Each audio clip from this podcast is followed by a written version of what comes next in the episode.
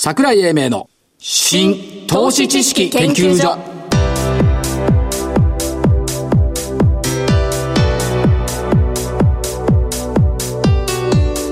この番組は一般社団法人日本 IFA 協会の協力でお送りします。ごきげんよう新投資知識研究所所長の桜井英明です。そしてコメンテーター日本 IFA 協会副理事長正木明夫さんです、はい、日本 IFA 協会の正木です。よろしくお願いします。お願いします。どうも。この音楽だけ聴いてるとなんか株高いような気がする。株高いいでしょ？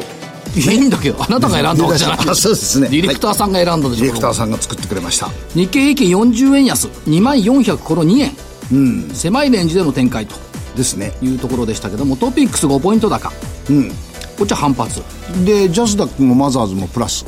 マザーズもジャスダック平均も4日続伸。だってあれじゃないですか。今日値上がり銘柄と値下がり銘柄見たら値上がり銘柄の方が多い。そう。値上がり銘柄が1366値下がりが682新高値4新安値10ということですけども、まあ方向感がない展開。ね方向感ないですけど中身見ると個別個別を見ていくとまあそこそこしっかりしてたかなという感じはしますよねまあね、あのー事前の予想のなんだよクリスマスと大発会でダメかよっていうのは 払拭された？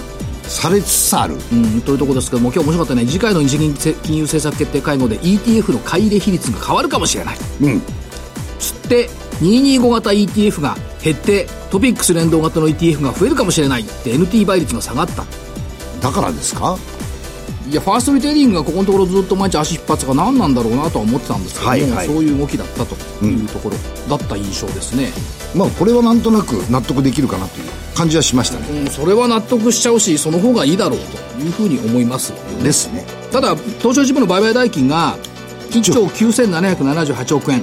2兆円割れ。9月10日以来4ヶ月ぶりに1兆円割り込んだ。ですねまあすくみでしょう。どっちに行くのかは別にしてすくんでどっちにジャンプっていう感じ。おちょっとトーンが違うじゃないですか。いや仕組みは上がるっていうのをいつも言ってるじゃそうないですか。そうすくんで上だと思ってるんだけどね。うん希望的？それとも実感？全て希望です。全て希望ですだけどね実感よ。明日の方は分かんないからね。そんなことはないんだけど分かんないよね。分かんないでしょ。だけどまあどうなんだろうな。新興市場さっき言ったけど海外投資家のシェア拡大してんだよね、ですね去年の去年のマザーズ市場の個人投資家のシェア 58%65% から低下、海外投資家シェア10 29%から36%拡大してるから。とは言いながらですねなかなかその新興市場も長期の、あのー投資家が増えてるのかっていうとなんとなく本当にそうなのっていう気がしないでもないんですよねまあねこの海外の買いってのはどうなのかよく分かんないけどねファンドかもしれないしねなんとも言えないんですけどでも数字だけ見ているとそういう傾向が出てきた。出てきましたね。ただ数字は断片的じゃなくてやっぱり複合的に見なくちゃいけないっていうのがあるので、これだけ見てると間違えるかなという感じはします気はしますね、はい市場全体を見回してあらゆる可能性を排除せず総合的な判断をするあれね丁寧な診察がお医者さんのように必要なんだよね。ああはいはいパソコンだけ見ていて数値だけ見ている診察では病名もわからない、そういうそういう意味ですか？そういう意味です。なんか奥あのすごい含みがあるなと思ったんですけど。思い込みと錯覚は大きな見落としにつながってくる。おっしゃる通り。生身の人間を相手にしているのが相場だ。ですね。で生身の人間を相手にした相場の結果を見てみましょうか。結果もういきますか。早いですね早いですいやいいですよどうぞ。ゾウさんローム6963、はい。6970円から6980円っていうのがプラス10円。首の皮が1枚つながったという表現いいのか悪いのか知いらないけど。やいやいいですよ。プラスプラス丸。丸。アリさん、はい。4382ヒーローズ。7000円から7080円プラス80円でもプラスちょっと待ってプラス10円の人に言われたくないなすいません2469日々のはい IR をやるぜって言ってました。今日日経載せたね。ん広告が。日々の IR セッション。日経新聞に自分の顔が載ってると不気味なもんだ。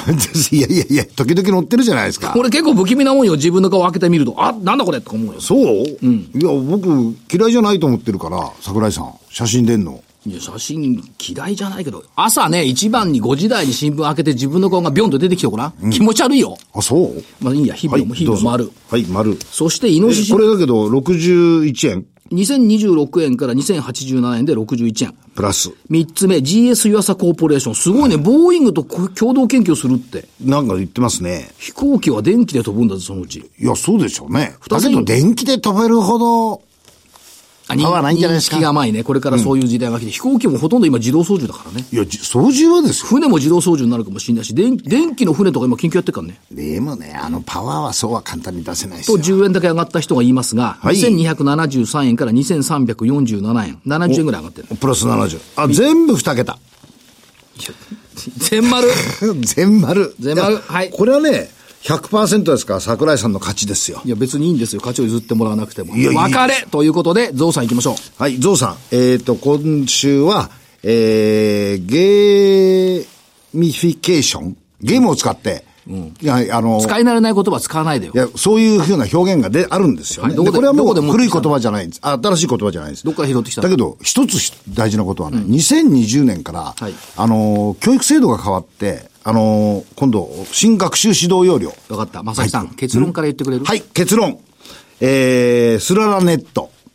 3998。これ来ても e ラーニング e ラーニングです。うん、これね、決算、12月決算なんですけど、はいえー決算の中身、足元見てると、多分この12月の数字はクリアできるかなと、サードクォーターまで数字発表されてます。はいえー、6.8億円ぐらいの売り上げで、い計値ね1.7億円。はいというところで、EPS は、えー、93円。はい PR はちょっと高い、70倍ぐらいあるんですけど、まあ、このお2020年のあ新学習指導要領と、ここのやってる事業内容がうまくマッチするだろうということで、えー、3998、スララネット、e ラーニングね。はいはい。では、9066日清。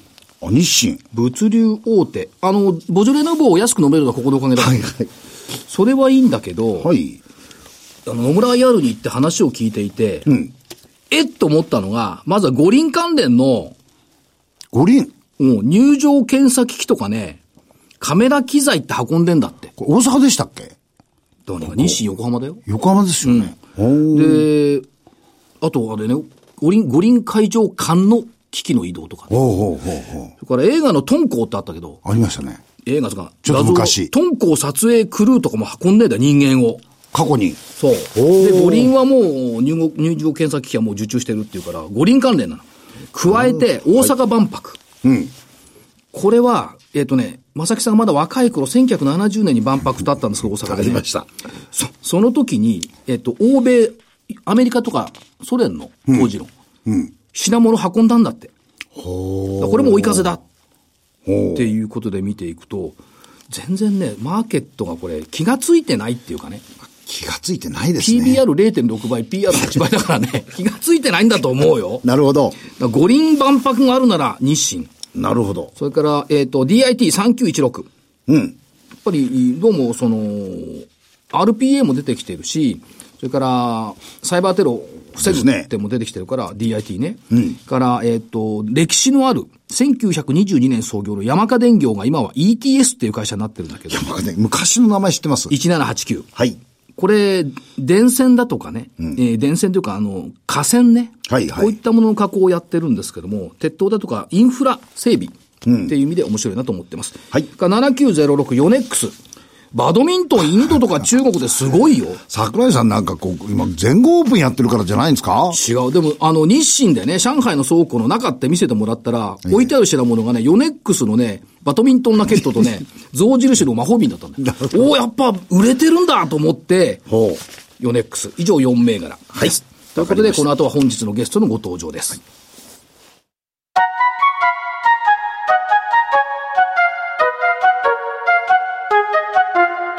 桜井英明の新投資知識研究所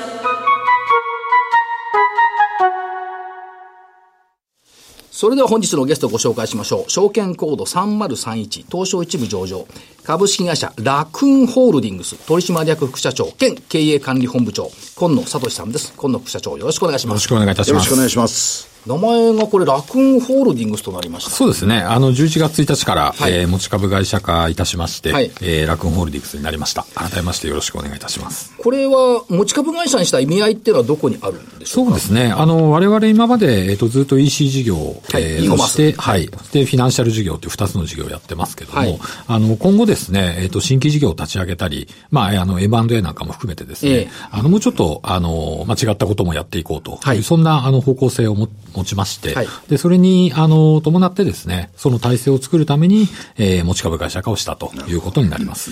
11月の1日に今後の経営方針に関するお知らせではい報告されてますけども、当社グループはこれまで9年間継続的な増収増益を達成してまいりましたと。はい。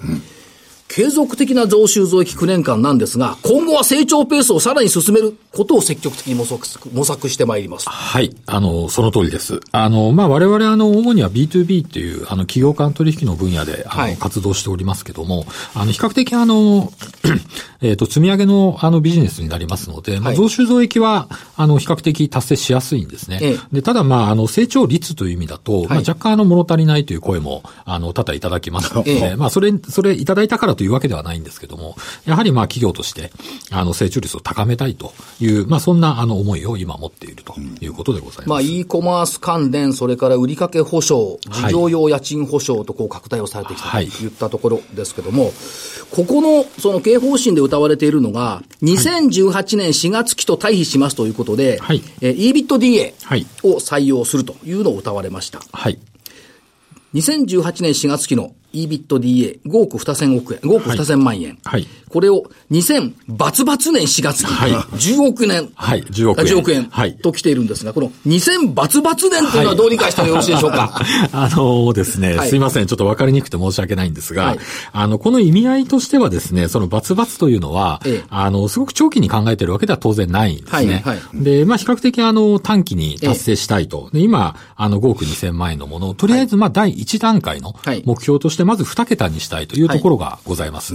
で、ただですね、その、それじゃあ何年後なのかというところが、ええ。まあ、今持ってるあの、経営方針で、まあ、新規事業だったり、まあ、M&A っていうのが、まあ、あのまあ、方針の、まあ、中心になってますので、その意味だとちょっとそこら辺のですね、ええ。進捗によってかなり、あの、達成時期って、あのまあ、左右されてくるんですね。で、その意味で、まあ、あの、今回はバツバツ年というふうに書かせていただきましたが、あの、比較的短期、なるべく早く、あの、達成したいというふうに、あの、ご理解いただければというふうには考えでもまあ、ほぼ倍にはするぜと。そうですね。まこずプラスアルフ段ァが、はい。い何が、どのくらいこう寄与するかによって、バツそうですねバツが近づくなるかどうかと。そうですね。すね。の、もちろんですね、あの、まあ、M&A とか新規事業やっていきますけども、あの、当然ですね、あの、今新規事業、あ、ごめんなさい、既存の事業ですね、あの、EC ビジネスだとかフィナンシャル事業も、あの、力強く伸びてますので、まあ、それも当然、あの、寄与してくるというのは大前提になるかなと思います。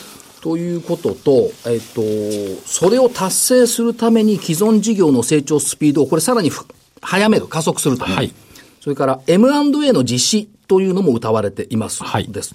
これ M&A ということでは、えっ、と、12月の6日の日にアレモ株式会社、はい。えー株式取得されました。はい。この意味合いっていうのはどういうふうに見た方がいいんでしょうか？そうですね。あの、まず、あれも株式会社というのはですね、まあ、何をやってる会社とかというと、はい。あの、家賃、家賃保証をやってる会社になるんですね。で、今回その M&A という方針を持って、あの、まあ、第一弾、第一弾はい。の案件として、まあ、発表させていただいたものなんですけども、あの、家賃保証というのはですね、実は我々、あの、既存事業でも、あの、事業用物件の家賃保証というのをやっておりまして、はい。はい。で、あの、まあ、数年前からやっておるんですけども、このアレモという会社はですね、あの、事業用家賃保証もやっておりますし、はいあと、まあ、一般的な、あの、居住用物件の家賃保証もやっていると。関東圏の個人向け居住用物件をメインとした家賃保証。そうですね。はいで業歴が9年ぐらいある会社なんですけども、まあ、それを、あの、取得したということですね。で、これによってですね、我々のえー家賃保証というのが、はいあの、居住用もできるし、事業用もできるということで、まあ、ワンストップのサービスに、まあ、進化するというのがまず一つですね。あとはですね、あの、アレモという会社はですね、まあ、業歴長いので、販路をたくさん持たれてるんですね。はい主には家賃保証ということは、あの、不動産会社が販路になってくるんですけども、あの、すでに稼働してる、あの、不動産会社ってたくさん持ってますので、そこにですね、我々、まあ、以前から持ってる家賃保証も乗せていくことによって、あの、まあ、両者ともにですね、まあ、成長力を高められるんじゃないかということでございます。つまり親和性のある M&A だったと。そうですね。いうふうに考えているはいわけですね。まあ、これからですけど、頑張りたいと思います。で、足元を固めるというのがよく伺えたのが、はい。本社ビルを固定資産として取得されました。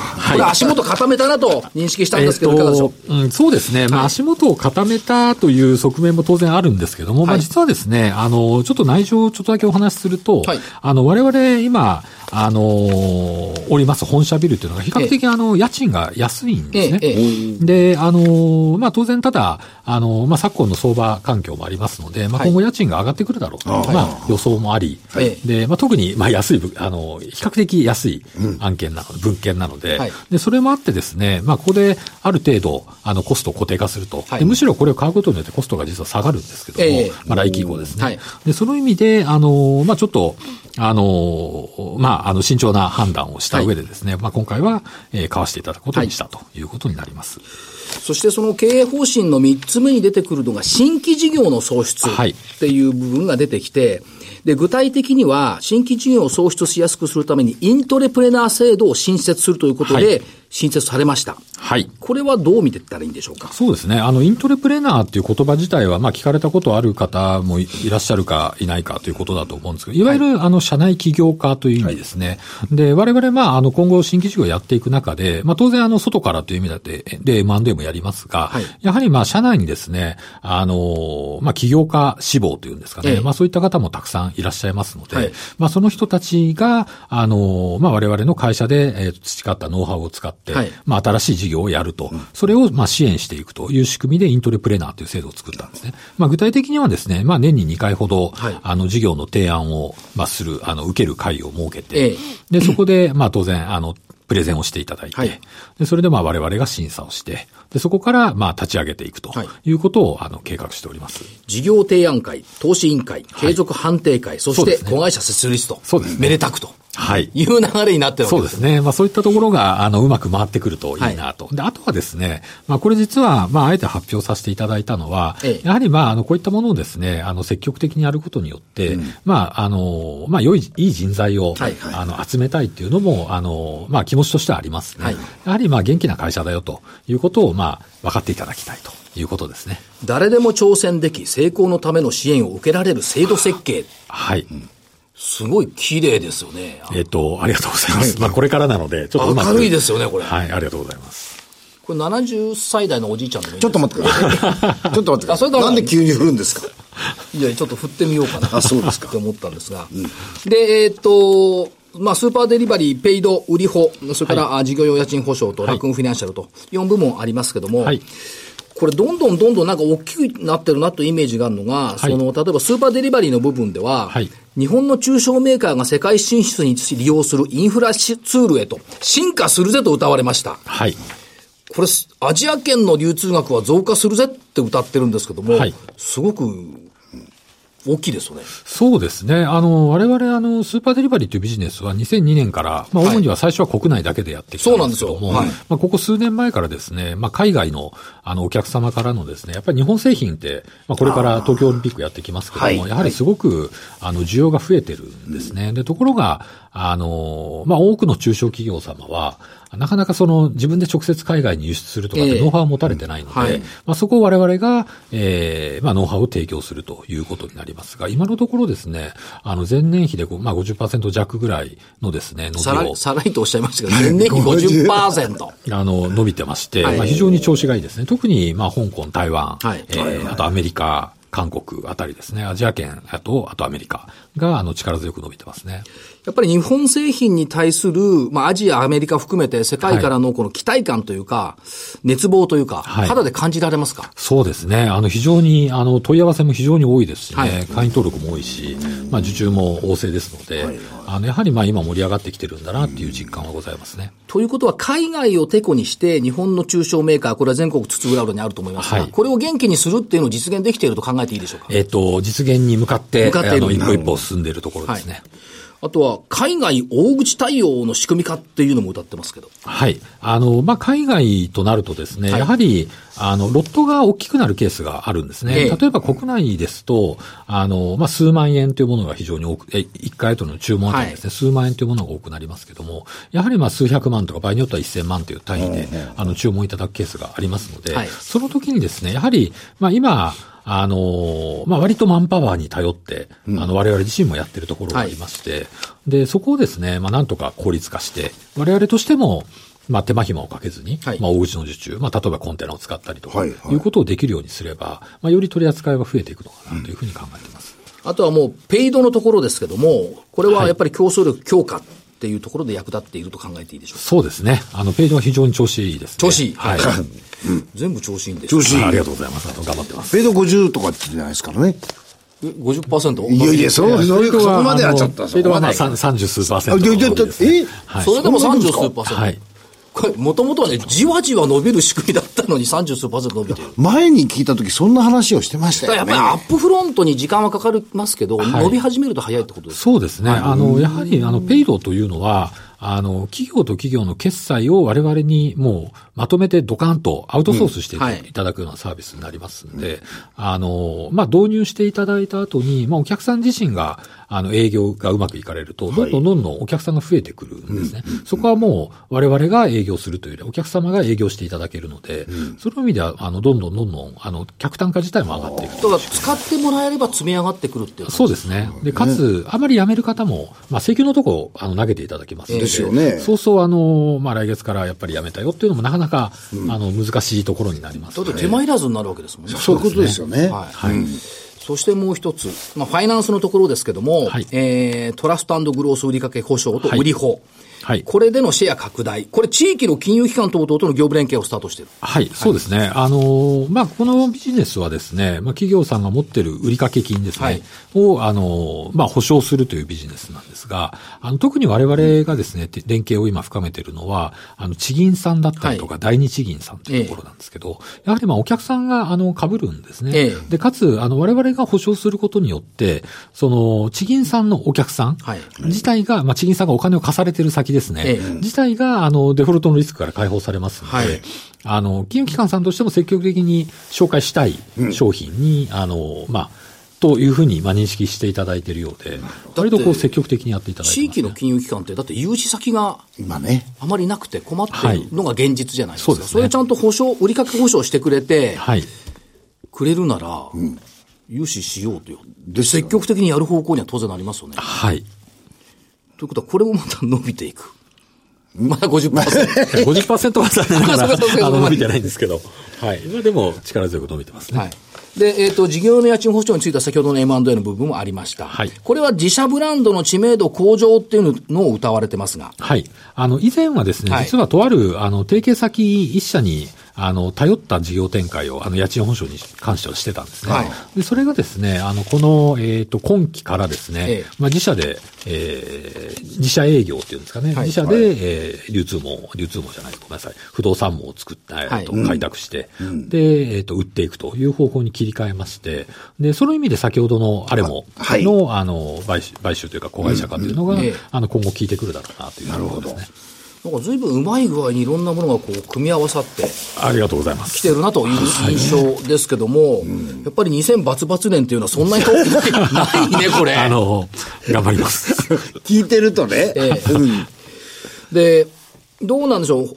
従来業務の拡大と、まあ、M&A っていう位置づけでいくと、はい、やっぱり平行線で伸びていくって考えた方がいいんでしょうか？そうですね。やはり、まあ、あの、どちらかというと、やはり、まあ、我々自身がですね、はい、あの、努力すべきなのは、当然、あの、M&A も努力しなきゃいけないですけど、はい、やはり既存事業をきっちり伸ばしていくっていうところが、やはり主眼だと思ってるんですね。はい、で、M&A に関しては、当然、あの、偶然的な要素でできたりできなかったりっていうのもありますんで、えー、まあ、そこにあまりにもこう、なんていうんですかね、あの依存しすぎないっていうんですかね、はい、というのは大事かなと思ってます。はい、それからこう会社の経営の強い意志を感じるのが、その経営方針に関するお知らせのところにあった、はい、各事業の意思決定の迅速化を図る体制が整いました。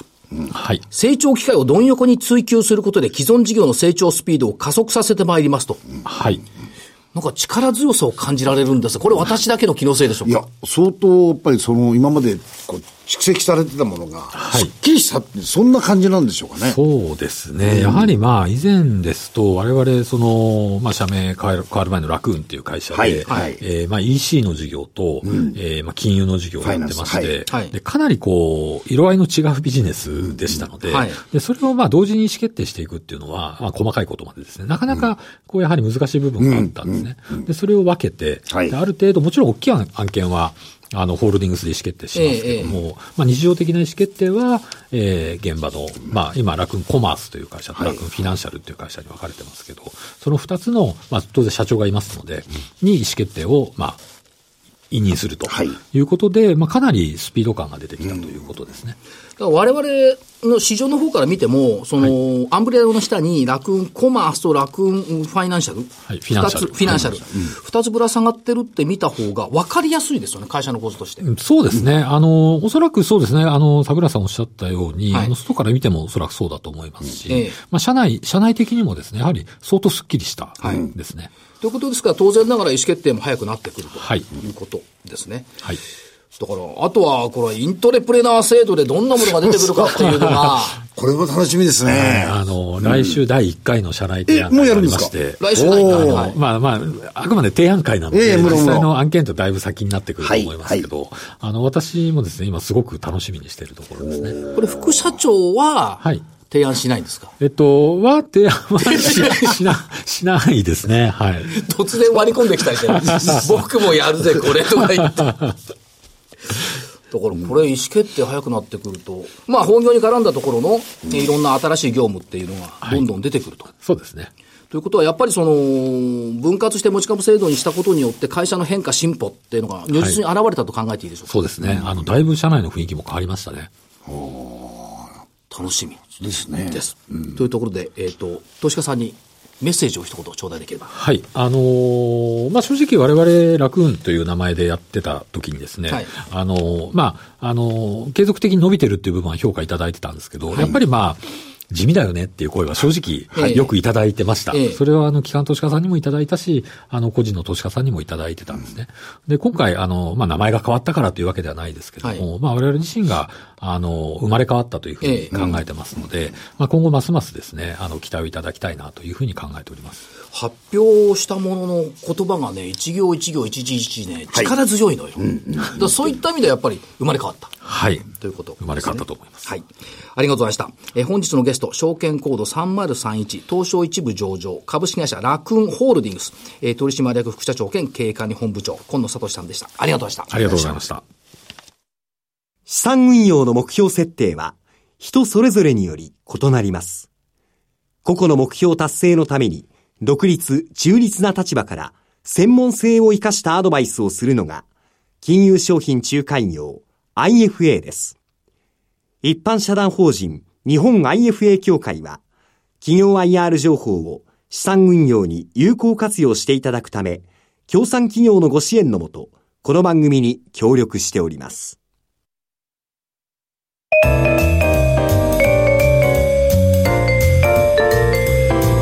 桜井英明の新投資知識研究所